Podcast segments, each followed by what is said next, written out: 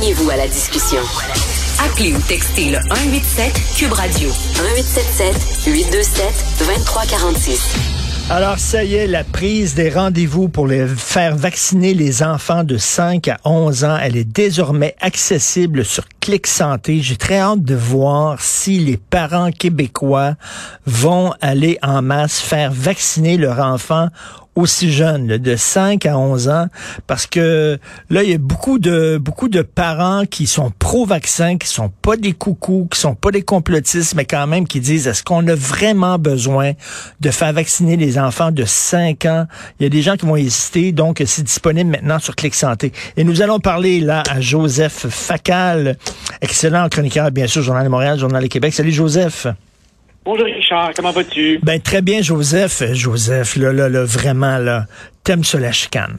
Alors, dans ta chronique d'aujourd'hui, tu te lances à la défense de peut-être le personnage le plus détesté de la gauche radicale, le personnage qui représente le plus pour certains la masculinité toxique, le patriarcat, le pouvoir, c'est-à-dire le policier. oui, écoute, euh, Richard, euh, dès ce matin, dès que j'ai euh, ouvert mon courriel, un de mes amis m'a dit Tu vas passer pour un nazi. Et je lui ai répondu Bon, je suis habitué, là, je suis un abonné du club. Là. Non, sérieusement, sérieusement, Richard, si la police n'intervient pas, on lui reproche d'être absente. Et si la police intervient, elle intervient toujours de la mauvaise manière aux yeux de certains. Comme on dit en espagnol, elle est vraiment prise dans un damn if you do, damn if you don't. Mais le fait est que à chaque fois qu'il y a euh, un innocent qui meurt sous les balles, on verse quelques larmes, on allume des bougies, on dit que c'est absurde et tragique, et ça recommence. Ça recommence peut-être parce qu'on refuse de regarder en face certaines vérités, qui est que, assurément, assurément, une partie du travail de la police, c'est de la prévention. Mais il y a aussi ce qu'on appelait dans notre temps de la répression, combattre les bandits. Et ce mot, répression, déplaît à beaucoup de gens. Moi, je le prononce sans aucun état d'âme. Euh, écoute, on se souvient, Nicolas Sarkozy, à l'époque où il était ministre de l'Intérieur, donc c'est lui, en, fait, qui était responsable de la police, et il avait rencontré un corps policier, il avait dit, votre rôle n'est pas d'aller jouer au ballon avec les jeunes. Euh, c'est exactement ce que tu dis aujourd'hui, là. Bien sûr, je comprends très bien que la problématique est complexe. Je comprends très bien, par exemple, qu'un jeune garçon élevé dans une famille disloquée, euh, sans référence parentale forte, particulièrement le père, car ça, ça, Richard, c'est un autre beau tabou de notre petit euh, Québec tricoté serré. Hein. C'est toi-même qui l'évoquais l'autre jour, hein. père manquant, fils mm-hmm. manqué. Il y aurait beaucoup de choses à dire sur l'absence euh, du père euh, dans, dans, dans les familles qui se retrouvent ensuite en, en, délicatesse avec la loi. Et dans, dans certaines communautés, hein, moi j'ai vu euh, des études faites par des gens tout à fait objectifs qui disent, ben, aux États-Unis, dans les communautés afro-américaines, ben, souvent le père est absent. Faut le dire, c'est une réalité là. Oui, bien entendu que c'est une réalité. Le problème, c'est qu'un peu partout, et notamment au Québec, il est assez dur de solutionner un problème que tu refuses de documenter objectivement, car l'utilisation de certaines statistiques pourrait euh, euh, prêter à controverse. Autant, Richard, je suis tout à fait prêt à admettre que avant, avant qu'un jeune garçon verse dans la criminalité. Il y a tout un travail communautaire à faire. Il y a tout un filet à mettre en place pour éviter, évidemment, qu'il ne, qu'il ne, qu'il ne chute. Mais bon, euh, à un moment donné, à partir du moment où un jeune est clairement criminalisé, mais il faut cesser de se raconter des histoires. On est face à du banditisme et le banditisme euh, nécessite, euh, qu'est-ce que tu veux, une approche forte ce n'est pas en distribuant des bonbons. Donc l'un n'exclut pas l'autre. Je pense qu'on fait un petit peu dans la confusion des genres. Euh, on, voulait, on voudrait une police gentille, une police gnagna. Je ne nie pas, je ne nie pas que euh, certaines, certains aspects aspects de la formation policière pourraient être, par exemple, revus. Tu vois, l'autre jour, un très intéressant euh, dossier euh, du devoir, une fois n'est pas coutume, euh, nous rappelait, par exemple, que la grande majorité des gens tombés sous les balles de la police étaient des gens aux prises avec de graves problèmes de santé mentale. Mmh. Donc, certainement, là, oui, il y a une expertise à améliorer dans la manière d'intervenir. Mais quand tu es face à des vrais gangs de rue durs euh, et, et, et criminalisés, il faut laisser la police faire son travail. Et j'ai comme l'impression que la police vit dans un écosystème politique, médiatique, intellectuel où elle a toujours tort. Elle a toujours tort. Le, le, le, titre de ta chronique, c'est Ici, on laissait la police faire son travail. Et écoute, Joseph, pour les fins de la discussion, je vais me faire l'avocat du diable, OK? Alors, oui. euh, dans ta chronique, euh, peut-être le passage qui risque d'être le plus controversé, tu dis pourquoi certaines communautés sont-elles surreprésentées dans la population carcérale? Parce qu'on y trouve davantage de criminalité. Et là, bon, je me fais l'avocat du diable, il y a des gens qui vont dire, oui, mais pourquoi il y a davantage de criminalité dans, dans ces C'est parce que ces communautés-là sont victimes de racisme et qu'elles sont bloquées sur le marché du travail, donc elles n'ont pas le choix pour gagner leur vie que de se tourner vers le crime. C'est ça que certains vont te répondre.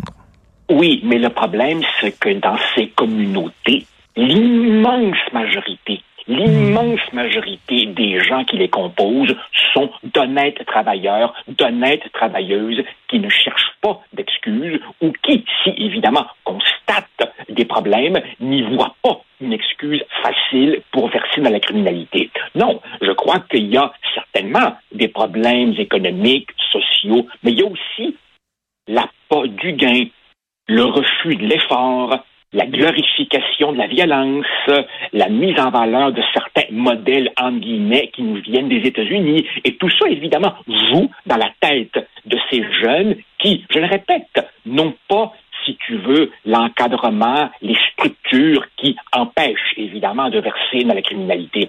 Tu sais, Richard, je réinvente pas la roue, hein. C'est pas à toi que je l'apprendrai, hein. Un enfant, ça a besoin de deux choses.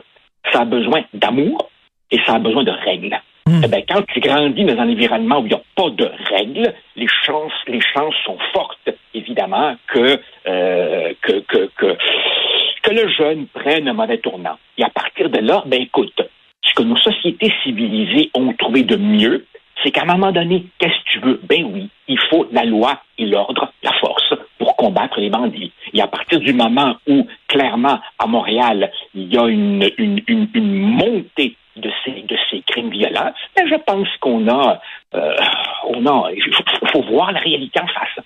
Il faut voir la réalité en face et, et, ne pas laisser, ne pas laisser la, la rectitude politique faire euh, nous, nous, conduire tous à un aveugle, à, à, aveuglement volontaire. Et... Alors, évidemment, toi, aujourd'hui, Justin Trudeau prononce son discours du trône. On verra. Mais moi, je ne m'attends pas à grand-chose. On sera encore dans le déni.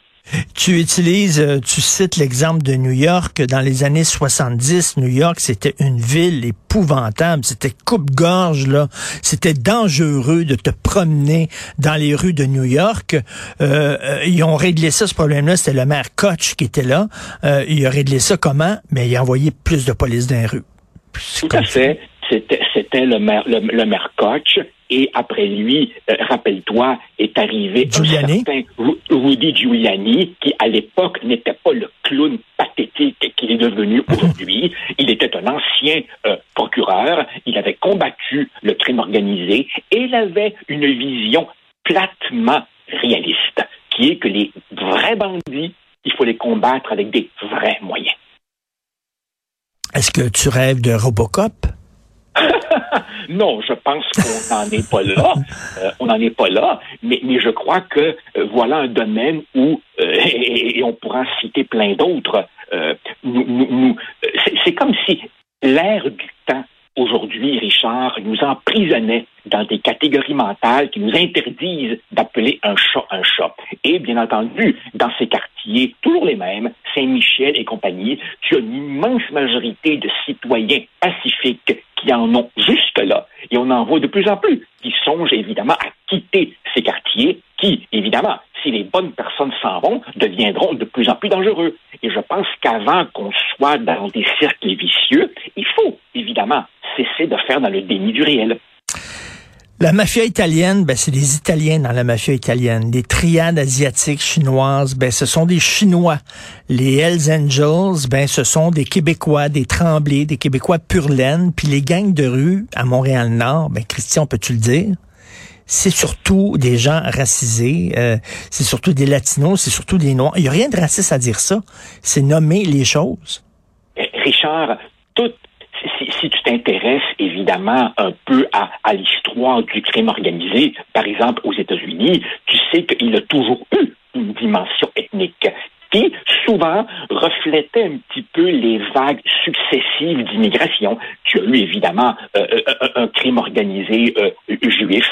Rappelle-toi le fameux film de Sergio Leone, Once Upon a Time in America, suivi évidemment par le crime organisé avec une forte composante italienne, puis évidemment tu l'as dit, les Asiatiques, puis évidemment les, les, les gens provenant d'Amérique centrale. Alors évidemment, on ne peut pas nier on ne peut pas nier ces réalités, pas plus bien entendu qu'il ne faut nier que euh, au Québec, nous avons eu aussi, n'est-ce pas, notre belle tradition, hein, les frères Dubois, Richard Blas ah euh, et, compagnie.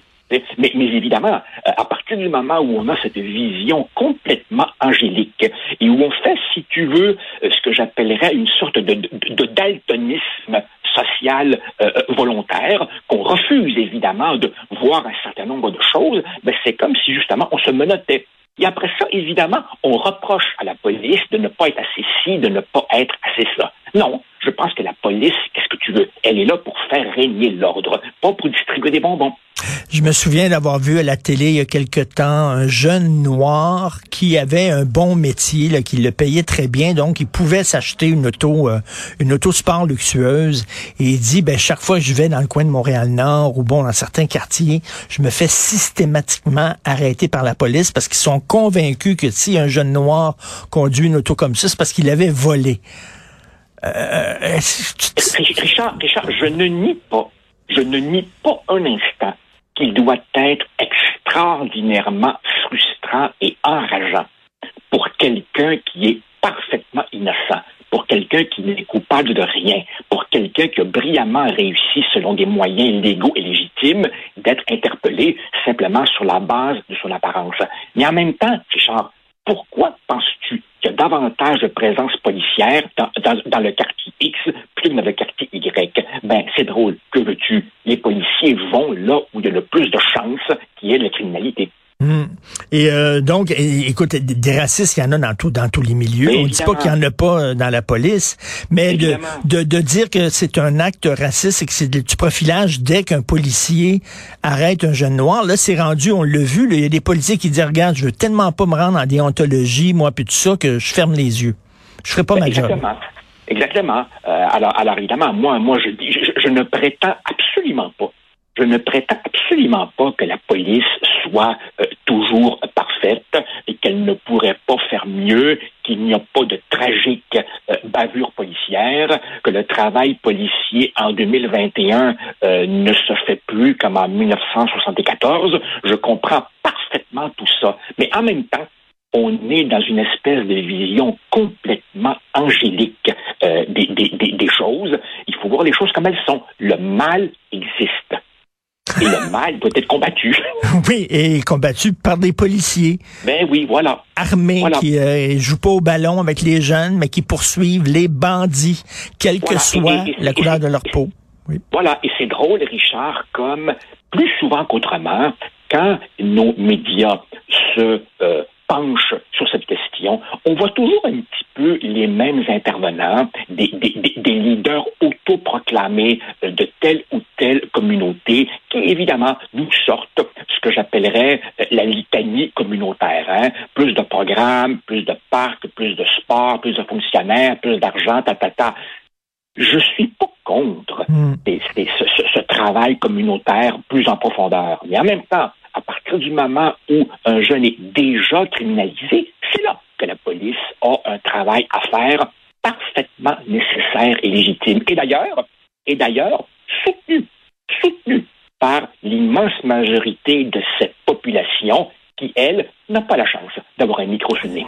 Tout à fait, il faut le dire. Hein, les premières victimes de la criminalité dans certains quartiers, ben, ce sont ce sont les familles noires qui, à forte majorité, euh, respectent la loi. Et c'est eux qui sont les premières victimes de ça, faut le dire. Euh, d'ailleurs, euh, écoute, un texte très courageux, je le dis. Et tu vois, ça va. Je suis certain qu'il y a des gens qui vont t'écrire des bêtises, mais toi, tu es le génie de pas être sur les médias sociaux. Donc, c'est fantastique. Merci beaucoup. Tout à fait raison. Mes, mes, mes, amis, de temps en temps, me rapportent des, des, des gentillesses qui se disent sur moi sur les réseaux sociaux et ça me confirme que j'ai absolument pas besoin d'être là. c'est une bonne idée. Joseph Facal, merci beaucoup. Bonne journée. Merci Richard. Salut, bye.